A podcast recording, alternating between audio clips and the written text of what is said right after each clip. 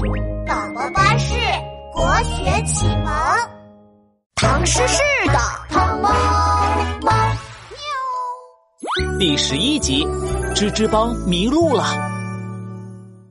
嘿嘿，小的们，我们成功的偷到了珠宝公司的珠宝，我们终于要发财了！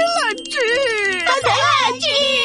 黑暗的角落里，吱吱帮正在偷偷摸摸的开会。芝老大捧着一盒珠宝，两只绿豆大的小眼睛兴奋的直冒光。我在顶瓜山上准备了一个秘密基地，现在长鼻子警官肯定在到处找珠宝。只要我们把珠宝藏到秘密基地里，长鼻子警官和糖猫猫一辈子也找不到。找不到吱。支老大带着手下们悄悄溜进顶瓜山，他们爬呀爬呀，爬到了一棵大松树边上。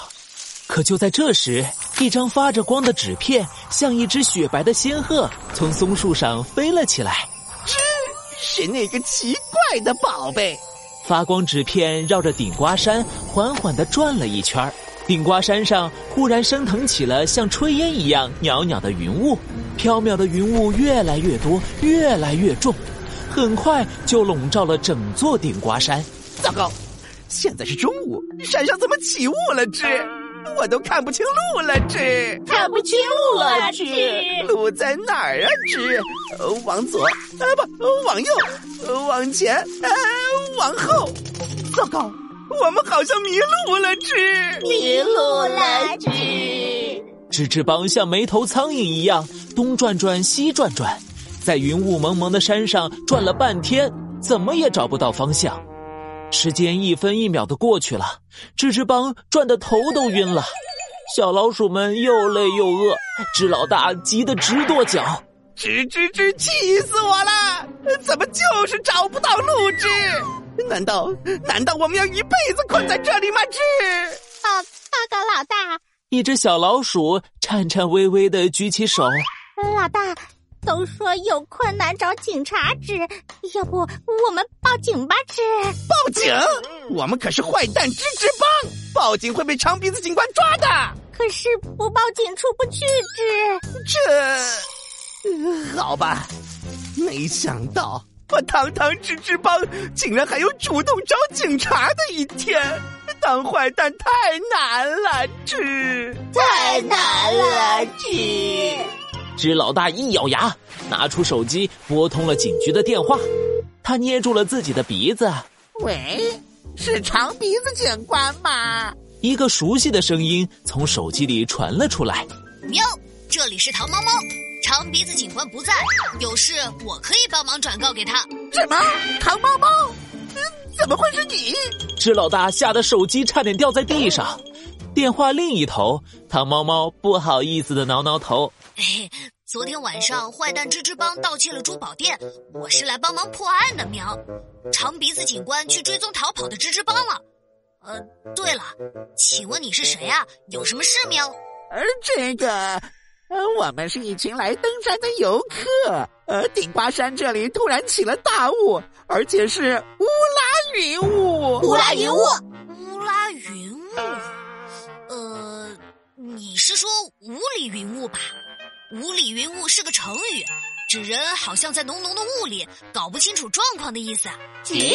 呃，管他什么云雾，总之就是起大雾了，我们迷路了，快让长鼻子警官来救救我们呀！糖猫猫看向窗外，果然顶瓜山上全是浓浓的白雾，好像从天空中落下了一朵超级大的云，笼罩了整座顶瓜山。胖猫猫摸了摸下巴，喵，现在是中午，不应该有这么大的雾啊！难道你们爬山的时候有没有看见什么奇怪的事情？奇怪的事情？啊，对了。我看见了发光的破纸，发光的破纸，那个破纸是从一棵大松树上面飞出来的，然后整座山就都是雾了。松树、山、云雾、麋鹿，我明白了。汤猫猫摸了摸小帽子，明亮的大眼睛眨了眨，耳朵咻的一竖，只知道要寻找的人在这座山中，但山上云雾缭绕。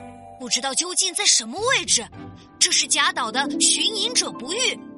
松下问童子，言师采药去，只在此山中，云深不知处。唐猫猫念出整首诗，发光的纸片像一只小鸟，飞到了唐猫猫的猫耳朵帽子上，轻轻的停了下来。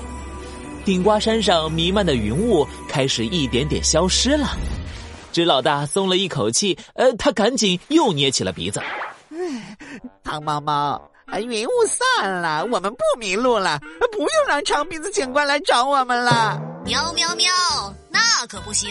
知老大，你仔细看看。知老大一抬头，发现散开的云雾中隐约出现了一个健壮的长鼻子身影，正在飞速的朝他们跑过来。呃，知老大顿时毛胡子都竖起来了。这这这这是怎么回事？长鼻子警官怎么会知道我们在这里？我早就告诉过你们，长鼻子警官去追踪逃跑的吱吱帮了。一听到你说错成语，我就知道你是吱老大，赶紧把你的位置告诉了长鼻子警官。吱吱帮。你们跑不了了，跟我回警局吧！